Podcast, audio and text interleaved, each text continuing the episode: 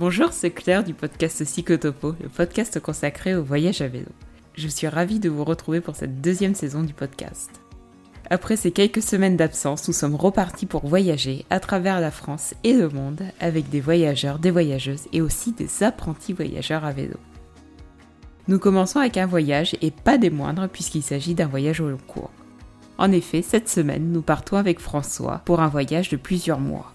Photographe de formation, François a quitté sa Normandie natale à 19 ans pour un premier grand voyage à vélo. L'objectif, faire un tour de France des fromages AOP. 5 mois et 7000 km plus tard, ces photos seront même exposées sur la place de l'Hôtel de Ville à Paris.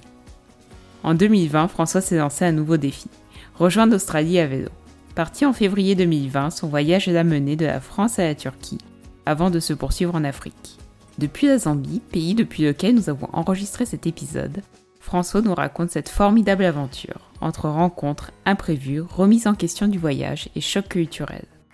Cet épisode est aussi un peu spécial, non seulement parce que c'est le premier de la saison 2, mais aussi parce que c'est le premier épisode que j'enregistre avec un voyageur qui est encore en voyage. On a donc établi une connexion du Lot-et-Garonne jusqu'à la Zambie pour vous proposer ce très très chouette épisode.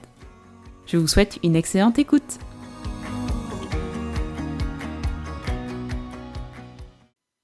Bonjour François. Bonjour Claire. Tout d'abord, je suis ravie de t'accueillir pour le podcast Psychotopo pour cette deuxième saison. Première question déjà, comment tu vas aujourd'hui? Euh, bah ça va très bien. Je me repose euh, dans un petit village qui s'appelle Foué, en plein milieu de la Zambie, après de longues journées de vélo un peu fatigantes, donc euh, plutôt sympa. Tu vas nous parler de tout ça euh, juste après de ton voyage qui est assez impressionnant jusqu'à maintenant. Euh, mais tout d'abord, j'aimerais te demander, est-ce que tu pourrais te présenter pour nos auditeurs? D'où viens-tu? Quelles études as-tu fait? Depuis quand voyages-tu à vélo? Alors, euh, moi c'est François, je voyage à vélo depuis un petit moment maintenant.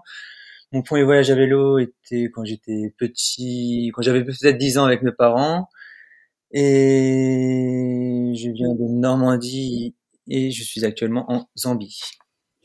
Et euh, du coup, euh, comment tu as découvert le voyage à vélo avec tes parents? Vous avez fait quoi comme premier voyage? Est-ce que tu t'en, est-ce que tu t'en souviens? Euh, Alors le premier voyage, c'était, ah, c'était pas un voyage en tant que tel, c'était un petit périple entre Orbeck, là où j'habite en Normandie, et le Mont Saint-Michel. On avait fait trois jours. c'était en 2010 et euh, après mes parents ont continué à voyager à vélo de leur côté et moi j'ai fait mes voyages de mon côté. On va parler peut-être de ton premier grand voyage, je suppose, le Tour de France des fromages AOP. Euh, j'ai vu sur ton site internet que juste après ton BTS photo, tu t'es lancé sur les routes de France à la découverte des fromages AOP pendant 5 mois et 7000 km à vélo quand même, c'est pas rien. À l'époque, qu'est-ce qui t'a poussé à faire ce, voyage? Euh, alors à l'époque, je sortais de mon BTS photographie et je cherchais tout simplement un sujet euh, à photographier et un projet euh, photographique. Donc l'idée était de hum, soutenir le monde agricole. Tout simplement, je suis arrivé sur les fromages.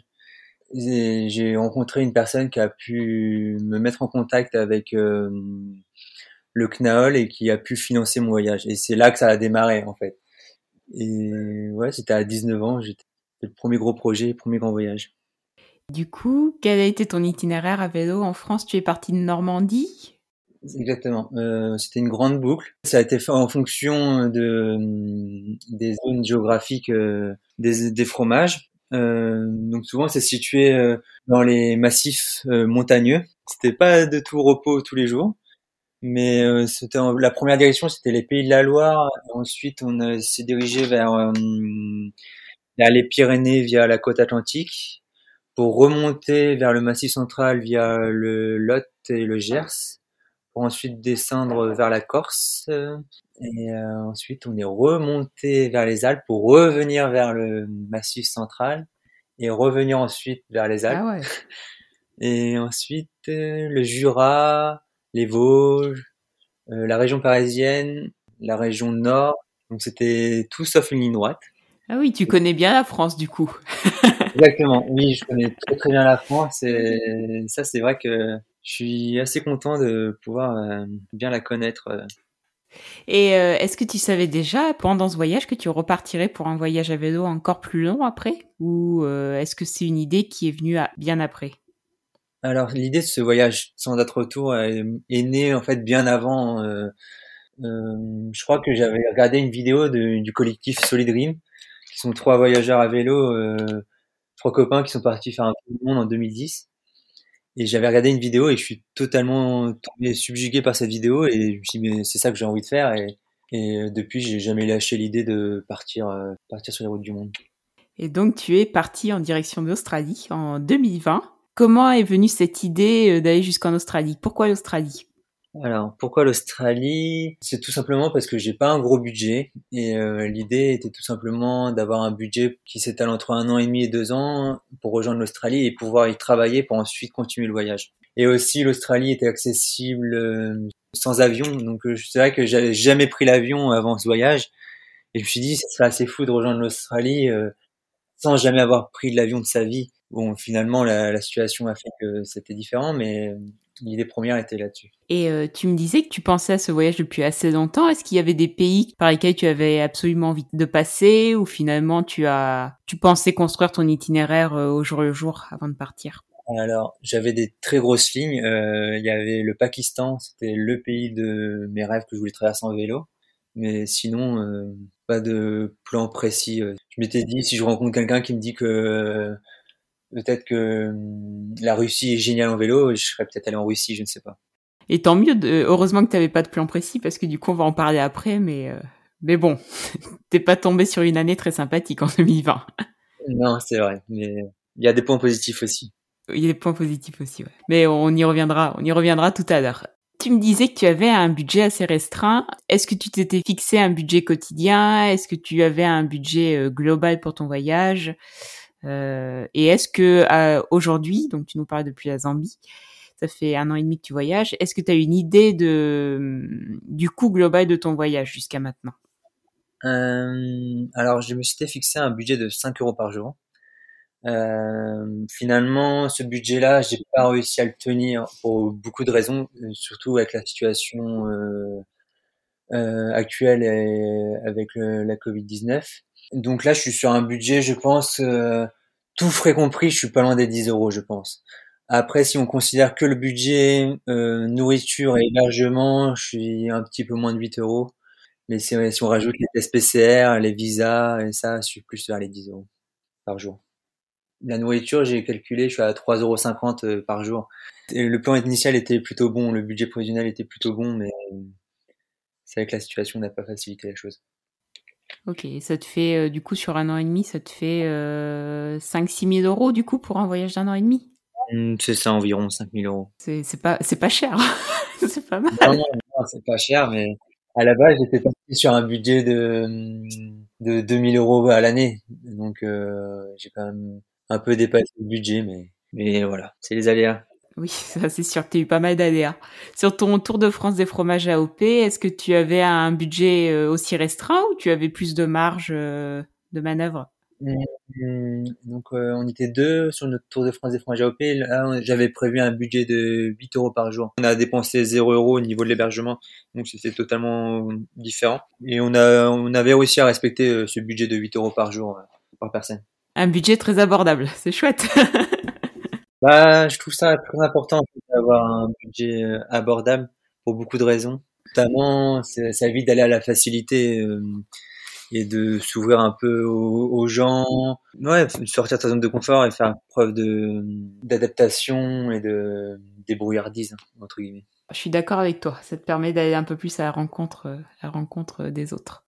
On va parler un peu de matériel. Niveau matériel, j'ai vu que tu étais parti avec un très beau vélo de la marque française Histoire Bike. Euh, qu'est-ce qui t'a plu dans ce vélo euh, euh, Pourquoi pourquoi tu l'as choisi? Alors pourquoi je l'ai choisi? Tout simplement, j'étais à la recherche d'un vélo simple, simple, fonctionnel et solide. Et après, ça a été tout naturellement aller vers Bike parce que c'est une entreprise française et j'avais à cœur d'avoir un vélo d'une marque française. En fait, c'est des recherches que j'ai fait avec mes parents il y a quelques années euh, sur ces vélos. Donc on a tous les trois le même vélo. Mes parents ont exactement le même vélo. Mhm. finalement, je, je me suis pas trop trompé sur mes sentiments d'il y a quelques années parce que mon premier souci que j'ai eu, c'était il y a trois jours, j'ai cassé des vis de porte-bagages, mais c'est rien de bien grave. Donc voilà, j'en suis totalement satisfait. Ouais, tu recommandes. oui, au niveau du confort, euh, c'est vrai que c'est un très très bon vélo. Parce que je le charge, je suis quand même chargé à 60 kg, plus mon poids, donc euh, au niveau fiabilité, je, je l'ai mis un peu à bout, je pense, et pourtant il encaisse bien les, les chocs. Donc, euh... T'as fait quoi avec 10 000 km, plus de 10 000 km euh, avec ce vélo, euh, j'ai fait 25 000 km. Et les, les sorties, les sorties, la vie tous les jours, donc euh, peut-être qu'il a 26, 27 000 km. C'est pas mal, du coup. C'est, je comprends que tu le recommandes. Toujours niveau matériel, est-ce qu'il y a certains objets dans lesquels tu as, tu as aussi euh, particulièrement investi? Le plus important pour moi, c'était le matelas et le duvet. Euh, le matelas, j'ai un matelas de chez Big Agnès qui est un peu lourd, qui fait pas loin de 2 kilos, mais qui est très très solide. Donc euh, c'est vrai que des fois je peux mettre mon matelas sur du sur un sol un peu euh, à même le sol et je, je, sais que je vais pas crever. Même des fois, ça m'est arrivé de planter ma tente euh, dans des ronces ou quoi, et c'est vrai que je suis assez serein avec ce, ce matelas. Il est très large et très grand c'est un, c'est un vrai lit. Des fois, même quand je suis chez les gens, ils me proposent un lit, je fais oh non, je préfère dormir sur mon matelas. Donc c'est à ce point.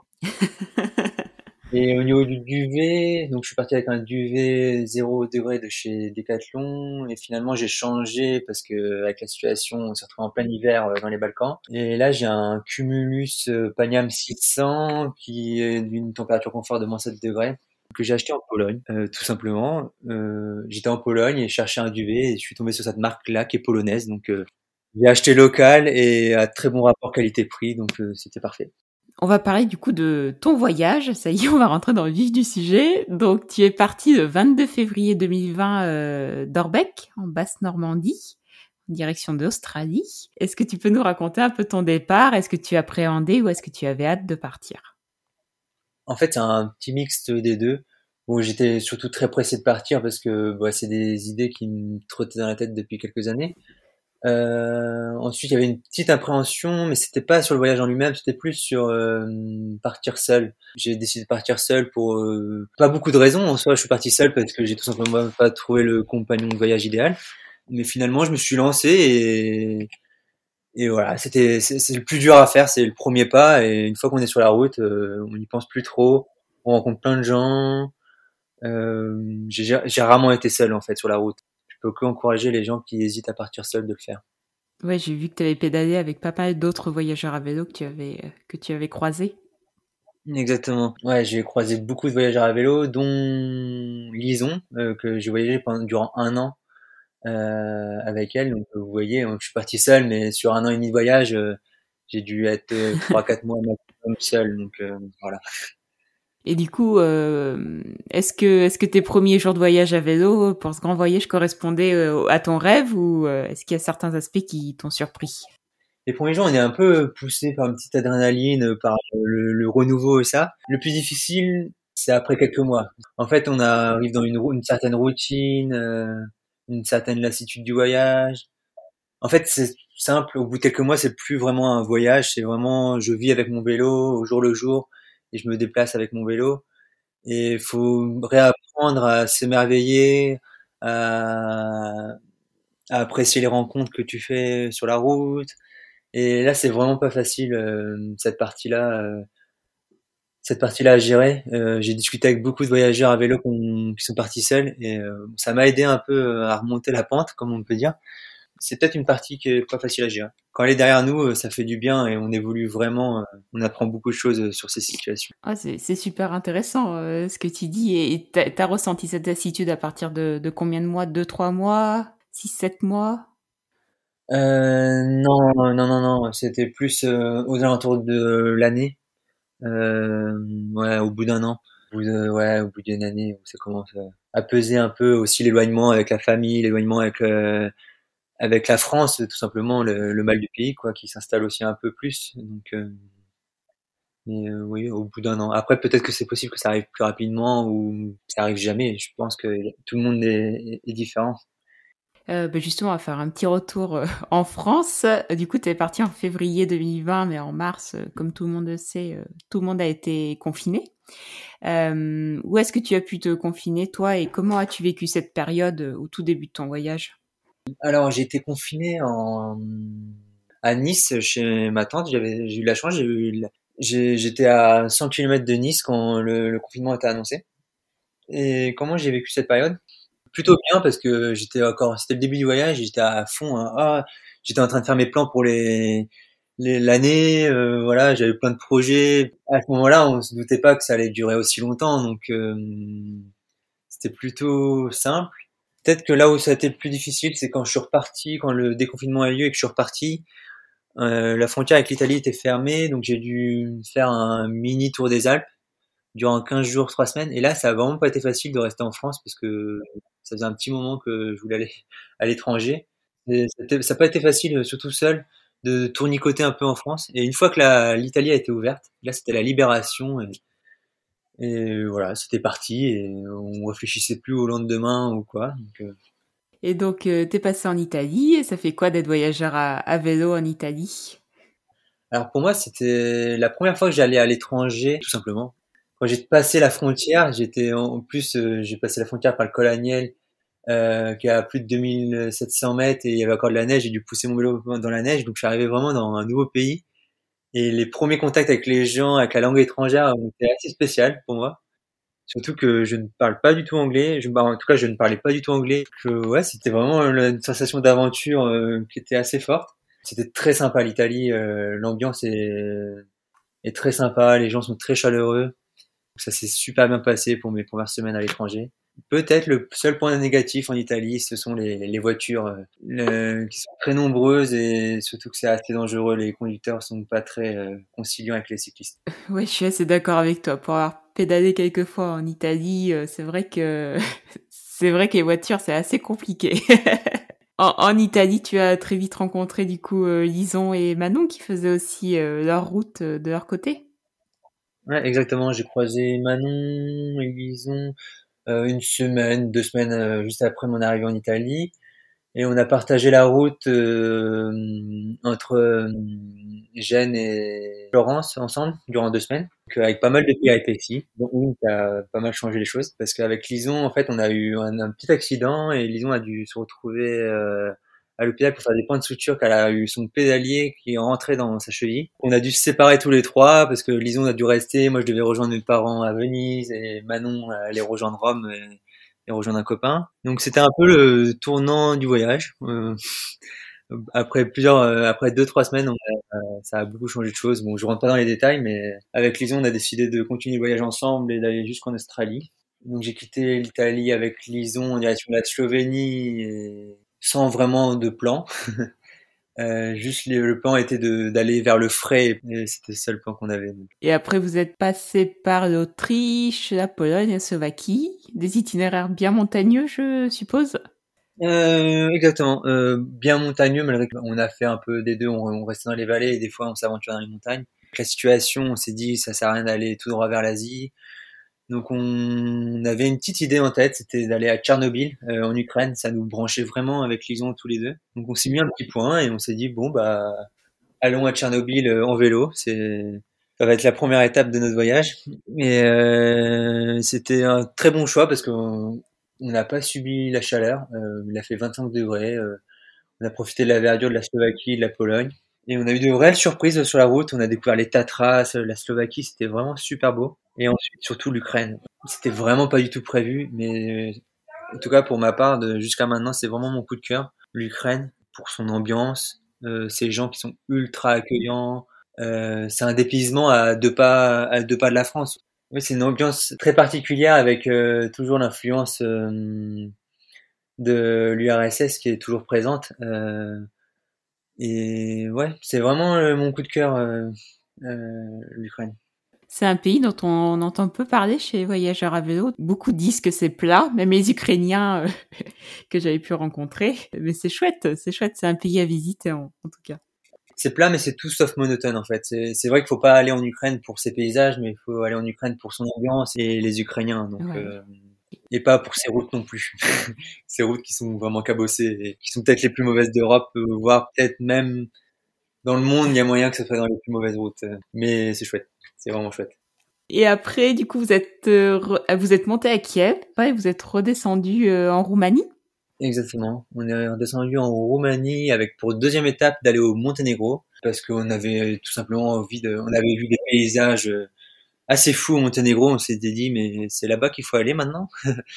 et euh, donc on a traversé euh, toute l'Ukraine, on retourné en Roumanie et la Serbie. D'ailleurs la Serbie qui était un petit, une petite surprise. les petites montagnes de Serbie au sud sont vraiment très très belles et calmes et reposantes. Ouais, je suis d'accord, je suis d'accord avec toi aussi. On a, on a traversé la Serbie du sud au nord et franchement, ça a été euh, un des coups de cœur euh, sur notre voyage. Tu vois, on s'attendait pas à, un si beau pays, à des gens si accueillants. Euh, c'est vrai, enfin, c'est un très très chouette pays. On a beaucoup aimé nous. Et pendant votre voyage, justement, comment est-ce que vous faites pour vous guider avec un, avec votre téléphone, avec un GPS, avec des cartes papier? Euh, ouais, exactement. On utilise euh, des applications. Donc, euh, on, utilisait souvent deux applications, dont une principale qui est Komoot et la deuxième c'est Maps.me. En fait, ça permet d'entrecouper les, les deux routes. En fait, on faisait des, grandes, des, des grands points où on voulait aller. On se renseignait auprès de la population, ça. Euh, on n'a pas fait le choix des cartes papier euh, pour une bonne raison, c'est une, c'est une raison budgétaire. les cartes papier, ça coûte assez cher, donc quand on reste un an, deux ans sur la route, euh, ça fait un gros gros budget euh, les cartes papier. Oui, je, je comprends. C'est peut-être pas forcément simple de s'en procurer, euh, de s'en procurer dans chaque pays par lequel tu passes. Exactement. Et niveau hébergement, du coup, plutôt bivouac, accueil chez l'habitant, warm shower. alors, pour les hébergements, c'est bivouac principalement. Euh, avec euh, des warm showers de temps en temps et surtout on allait vers les gens et en fait souvent si on demande de quoi planter la tente ou même si on se renseigne juste on demande euh, ah vous connaissez un endroit pour planter la tente euh, des pays tels l'Ukraine ou même la Serbie les gens ils disent mais pourquoi tu vas planter ta tente là-bas viens chez moi. Viens dormir à la maison on va faire un bon repas et on va passer du bon temps et donc voilà, c'est 50% bivouac, 20% shower et 30% euh, d'hébergement euh, chez l'habitant environ. Tu nous parlais du Monténégro. Une fois que vous êtes arrivé au Monténégro, est-ce que vous avez euh, aimé le pays? Qu'est-ce qui vous a plu? Et quels ont été vos futurs objectifs? Alors, le Monténégro, ce qui nous a plu, c'est les paysages qui sont assez époustouflants. D'ailleurs, pour la petite histoire, c'est qu'au Monténégro, il faut surtout pas avoir peur de s'aventurer dans les terres euh, vraiment, c'est là où les paysages sont assez fous. Euh, ça, ça nous a vraiment marqué. Malheureusement, ça a été un peu entaché par euh, l'accueil, l'accueil des gens au Monténégro. Ça nous a fait un peu, après la Serbie, ça nous a fait un petit choc. et comme c'est un pays très très touristique, on est tout simplement vu comme des touristes et c'est presque impossible d'être hébergé chez les. En tout cas, nous, on n'a pas réussi à être hébergé chez les gens, par exemple, au Monténégro. Euh, à chaque fois, ils nous ont renvoyé vers des hôtels ou, des gîtes. Donc ça, ça a été un peu difficile, mais les paysages euh, compensent bien cette, euh, ce petit, ce point négatif. Donc euh, c'est assez chouette. Et donc après, vous êtes descendu en Albanie, passé en Macédoine du Nord, Bulgarie, Turquie. Vous avez fait cet itinéraire en Europe euh, à cause du Covid ou euh, c'est quelque chose finalement qui vous a qui vous a beaucoup plu? Est-ce que c'était contraint ou est-ce que finalement euh, vous avez apprécié? Alors, c'était pas contraint parce que c'était un choix qu'on a fait. certains ont fait le choix de directement aller vers la Turquie. nous, on a fait le choix de faire le tour de l'Europe et on n'a pas du tout regretté parce qu'on a vraiment découvert. Bah, on a vraiment découvert des chouettes pays qu'on n'aurait jamais découvert euh, sans le Covid, par exemple l'Ukraine. J'aurais jamais eu l'idée de mettre mon vélo euh, sur les routes d'Ukraine euh, sans le Covid. Puis après, on a été en Albanie. Là, c'était vraiment un, petit coup de cœur l'Albanie, parce que les gens sont ultra accueillants, les paysages sont magnifiques, et la culture est très belle aussi. Ça a été une contrainte quand on l'a décidé, peut-être, mais en fait, sur la route, ça l'a plus du tout été. dès nos premiers tours de roue, euh, qu'on a découvert les, les pays qu'on a fait. Euh. En fait, on profite du moment présent, quoi. Donc, euh, et on pense plus à la destination. En fait, c'est comme on dit, le plus important, c'est pas la destination, c'est le voyage. Donc, c'est exactement ça. Et sur cette partie de, de, de, votre voyage en Europe, est-ce qu'il y a, est-ce qu'il y a une anecdote qui t'a particulièrement marqué, hormis le fait d'avoir envoyé, disons, à l'hôpital, évidemment. Alors, c'est vrai que c'est pas facile de quand on voyage à vélo parce qu'il y a tellement de choses qui se passent. Les rencontres euh, en Ukraine. Euh, il faut savoir qu'en Ukraine, les gens parlent pas du tout anglais. Mais je crois que c'était les rencontres vraiment les plus fortes qu'on ait faites, euh, que j'ai faites durant ce voyage. Et euh, d'ailleurs, avec Lison, on est tout à fait d'accord sur un point, c'est qu'on a rencontré une, une, personne, une petite mamie, une mamie en, en, Ukraine. Elle parlait pas du tout anglais, mais elle avait la, banane. Elle nous montrait sa maison, ses, ses poules, euh, nous, nous a mangé. Euh, elle parlait pas du tout un mot, euh, on comprenait rien, mais c'était chouette. C'était vraiment fort, c'est tout passé par les yeux et le sourire. Et d'ailleurs, pour euh, petite anecdote, c'est que avant de faire ça là, c'est qu'on a planté devant sa maison et on a mis peut-être une heure à se dire, on fait, on n'a pas le droit de planter là, euh, on se comprenait pas, on doit partir.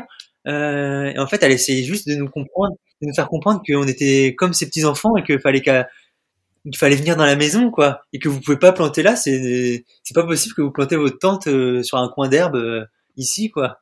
Et venez à la maison et, c'était chouette parce que elle avait rien et elle nous offrait tout ce qu'elle avait. Euh, elle avait un tout petit elle avait un tout petit lit euh, d'une personne. Elle fait oh, vous pouvez dormir là. Elle avait dix photos peut-être dix photos de sa vie. Elle nous les montrait. Et donc c'était super fort, euh, c'était vraiment chouette.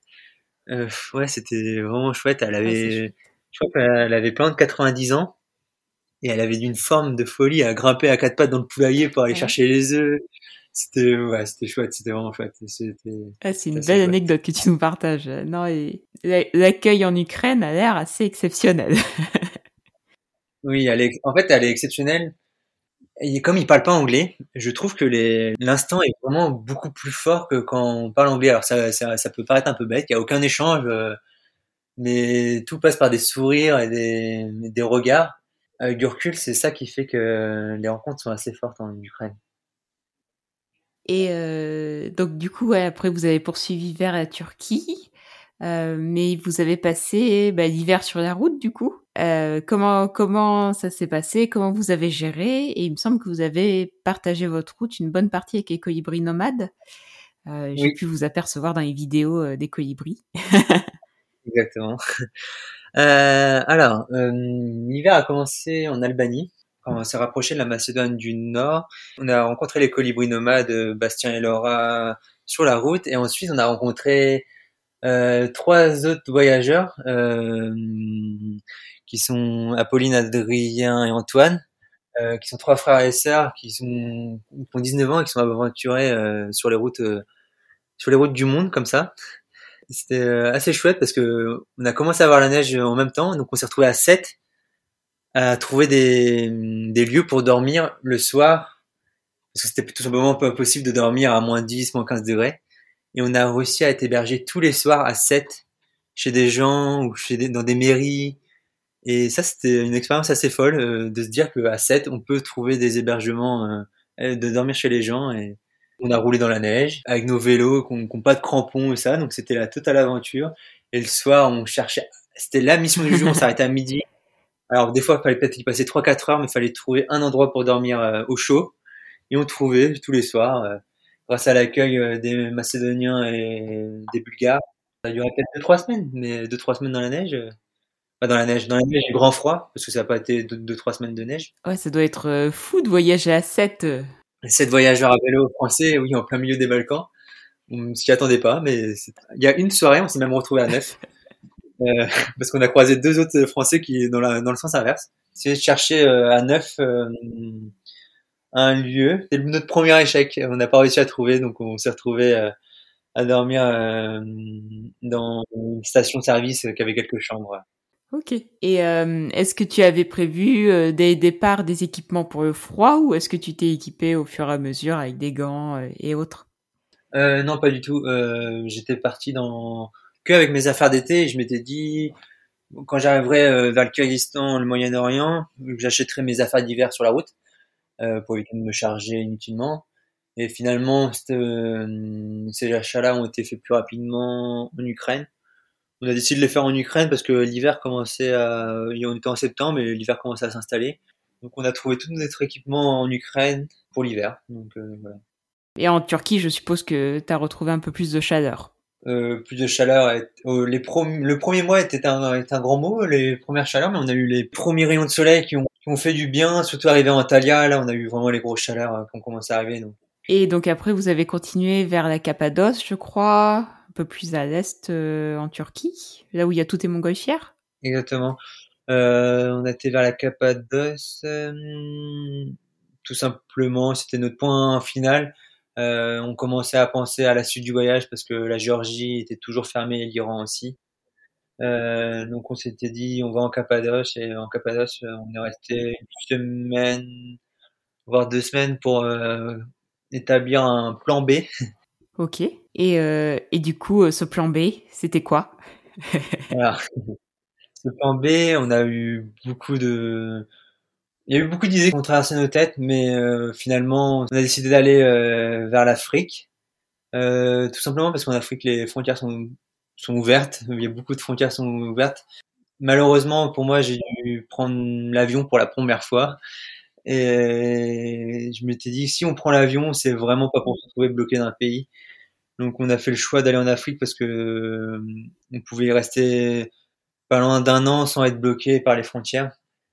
Donc euh, le choix s'est fait sur euh, plus précisément l'Ouganda euh, pour beaucoup de raisons parce qu'en Égypte c'était c'est l'été donc il faisait 40 45 degrés la journée c'était pas possible et ensuite l'Éthiopie c'était possible mais c'était la saison des pluies la saison des pluies en Afrique faut mieux pas s'y aventurer avec les routes. Donc le choix s'est fait tout naturellement vers l'Ouganda. Et du coup vous avez vous êtes revenu à Istanbul je suppose. Vous avez pris un avion Istanbul en TB en Ouganda?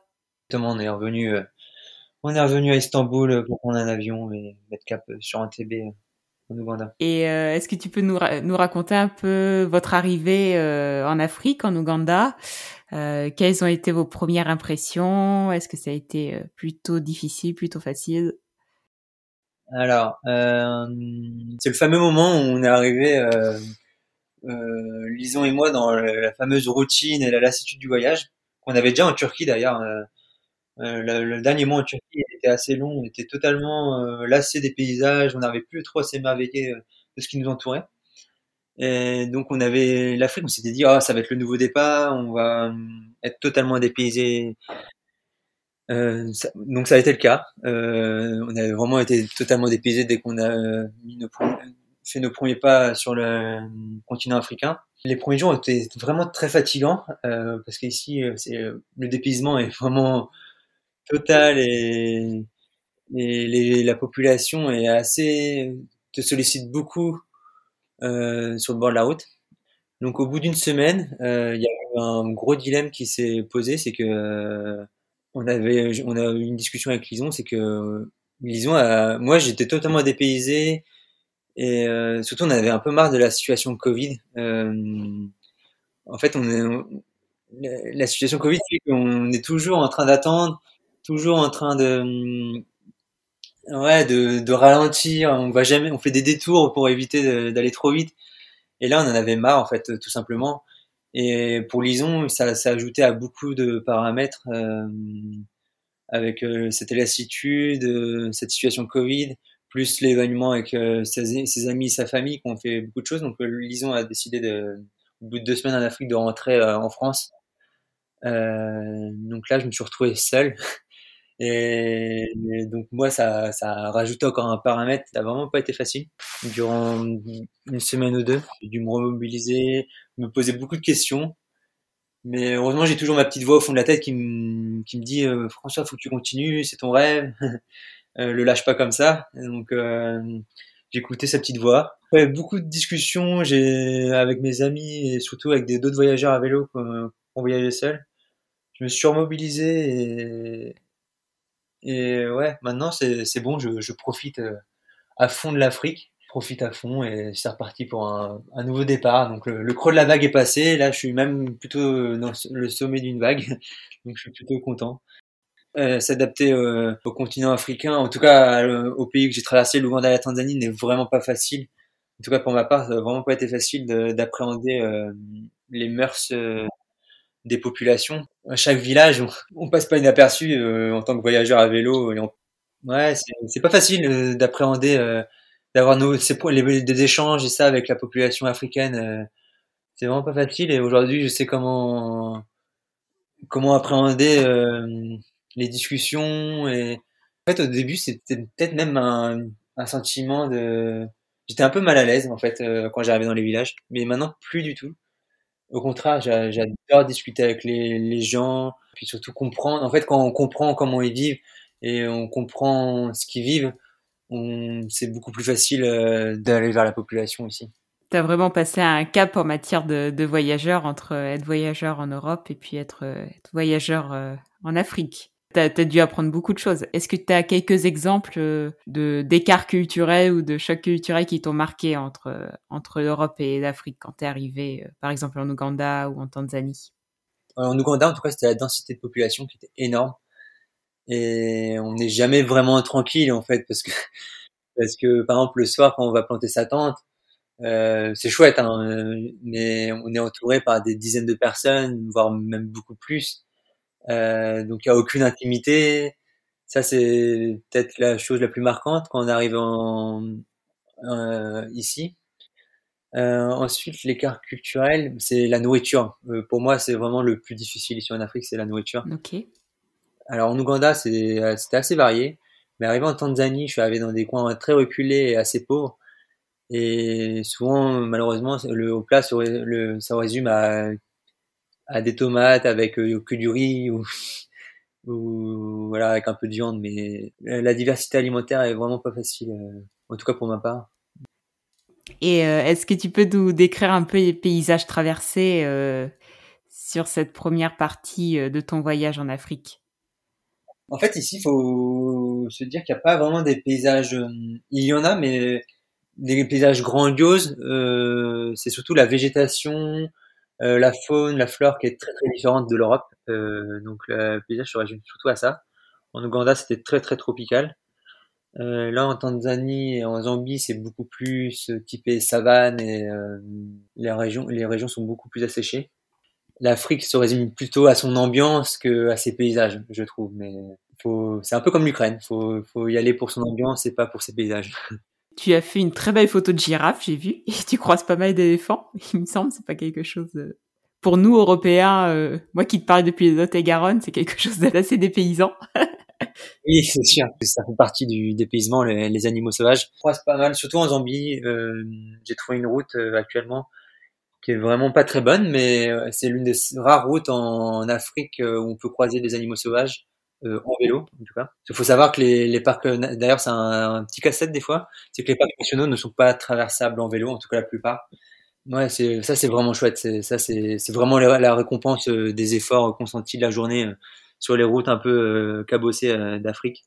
C'est les animaux sauvages. Il y a une totale immersion, il y a une sensation de liberté qui est assez exceptionnelle ici quand on se balade à vélo.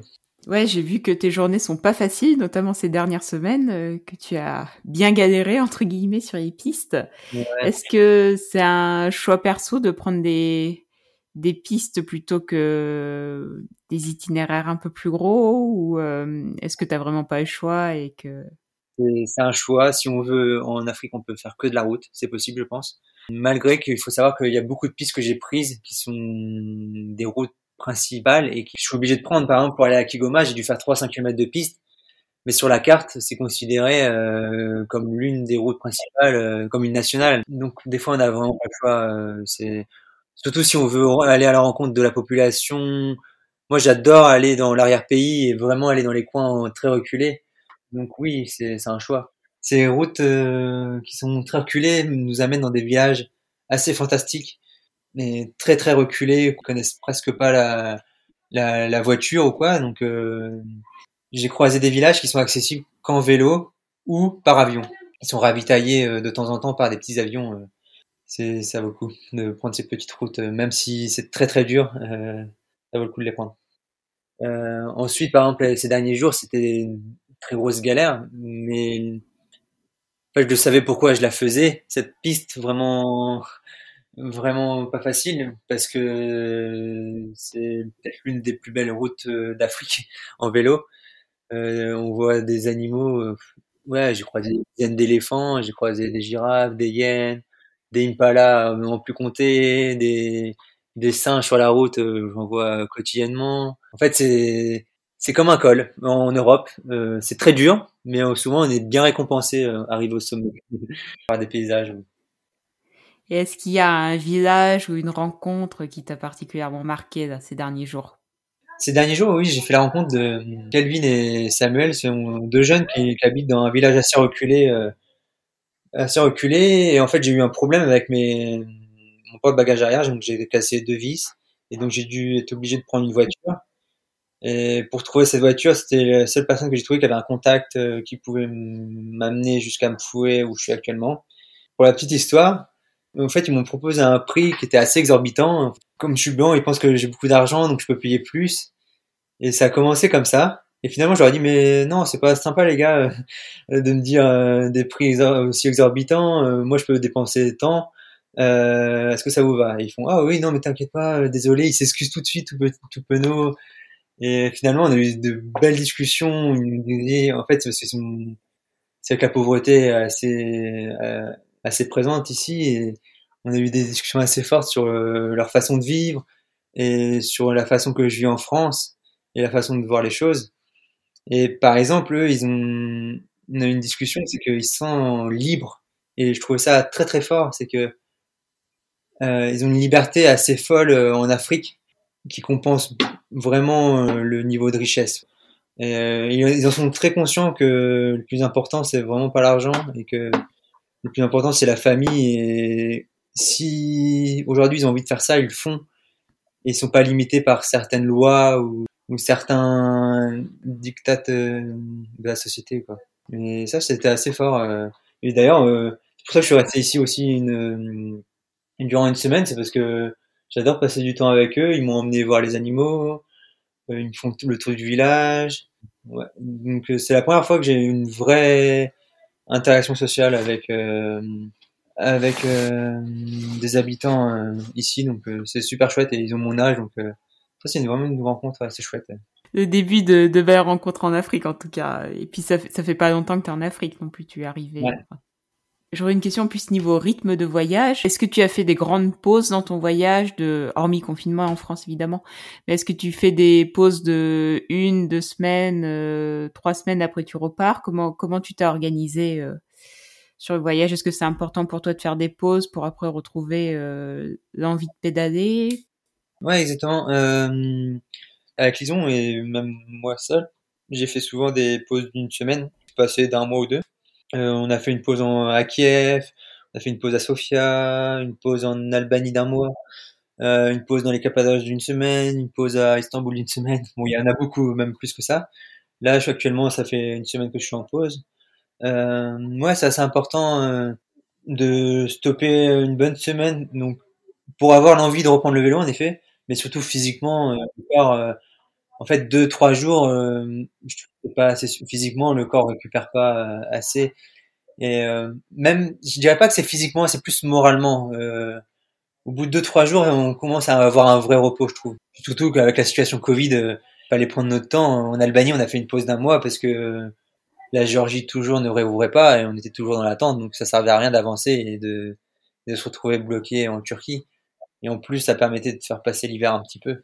Ouais, tout à fait, je comprends. Et, euh, et donc aujourd'hui, tu es en Zambie. Est-ce que tu as un objectif final en Afrique? Euh, L'objectif final est d'arriver à Cap Town, en Afrique du Sud, en passant par la Namibie, voire peut-être un petit détour euh, par le Botswana. Donc ça, c'est pro la prochaine grande étape où, quand j'arriverai là-bas, je prendrai la décision de quoi faire après, si je rentre en France, si je continue le voyage vers une autre contrée, à voir, ou si je reste en Afrique, peut-être, je sais pas. Alors un sujet un peu différent, on va parler de ton site internet et de ta boutique en ligne que tu as lancé euh, il y a quelques mois, presque au moment où tu arrives en Afrique, si je ne me trompe pas. Ouais, exactement. Du coup, sur françoisdemancel.com, comme ton nom et ton prénom, si tu partages tes plus belles routes que tu as empruntées pendant ton voyage et tu as commencé une série d'articles sur l'Afrique. Qu'est-ce qui t'a poussé à lancer ton site web et puis à, à proposer euh, tes photos euh, dessus à la vente J'ai créé mon site internet pour beaucoup de raisons, pour euh, des raisons personnelles, mais aussi sur des raisons financières. J'avais un budget de 5 euros par jour et l'idée était d'arriver en Australie et de travailler en Australie. Donc aujourd'hui, on est en juillet et le plan initial était tout simplement, actuellement, je serais en Australie en train de travailler. Donc j'ai tout simplement plus de budget pour continuer mon voyage.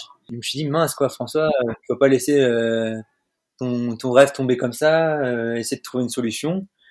Donc la solution a été de mettre mes aptitudes de photographe euh, à contribution. Et donc j'ai décidé de vendre mes photographies sur mon site internet euh, et de aussi d'écrire un peu plus d'articles euh, sur mes ressentis et sur les routes que je prends en voyage. Et quelle est ta photo préférée? Alors, ma photo préférée, c'est, je pense que tu es du même avis. c'est celle avec un chef de gare en plein milieu de la Bulgarie. À moins 10 degrés, c'était assez fou. On était à la recherche d'un endroit euh, pour dormir.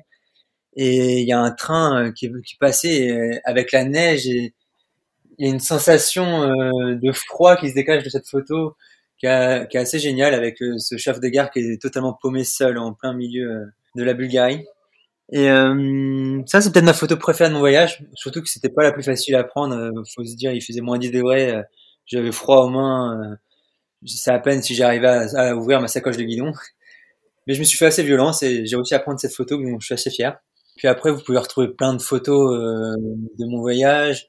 là, je, je, suis actuellement en pause pour mettre mes photos de l'Afrique, les Balkans, l'Ukraine, en tout cas, la photo du chef de gare est vraiment euh, géniale. Je peux te dire qu'on l'a mise dans notre salon. Elle est vraiment euh, très très belle. Moi qui adore les trains et, euh, et non, franchement, j'ai eu vraiment un coup de cœur pour cette photo.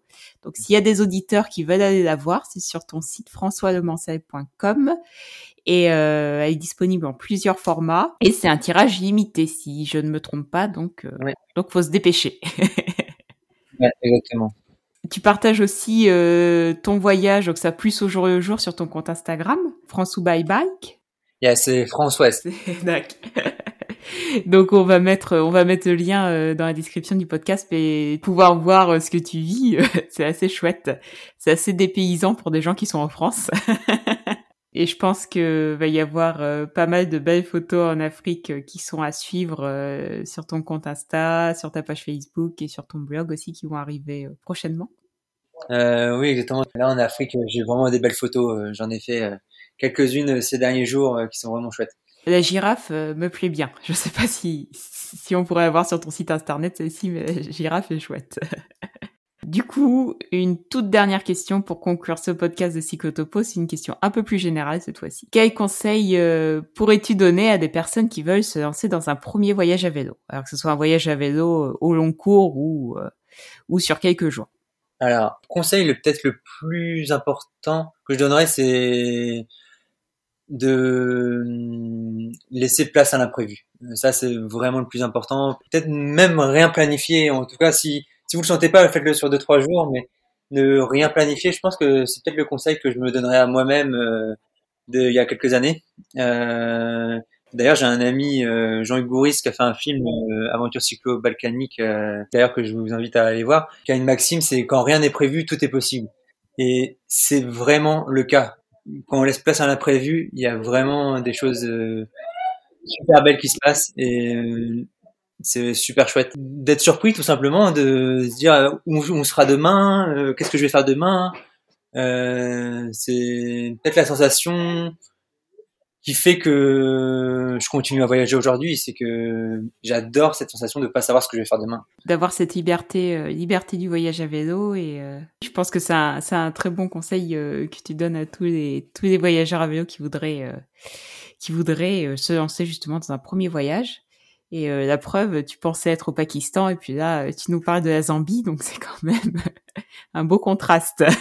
c'est exactement ça. Ouais. Je te remercie pour ton, pour ton témoignage, François. C'était vraiment chouette de t'avoir avec nous aujourd'hui euh, pour que tu nous parles de ce grand voyage. Et je pense qu'on prendra de tes nouvelles au fur et à mesure euh, que tu avanceras sur la route.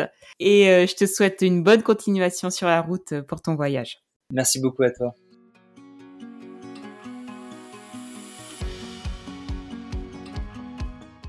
Et voilà, c'est la fin de cet épisode. Si l'épisode vous a plu, vous pouvez laisser un petit commentaire et une note sur Apple Podcast. Ça nous permet d'avoir un meilleur référencement et de mettre Voyage à vélo en avant pour le faire découvrir à encore plus de personnes. Pour ne rien rater des futurs épisodes de Psychotopo, vous pouvez nous suivre sur notre page Facebook et sur notre compte Instagram. Quant à nous, on se retrouve dans deux semaines pour plein de belles aventures et de voyages à vélo avec d'autres voyageurs. Ciao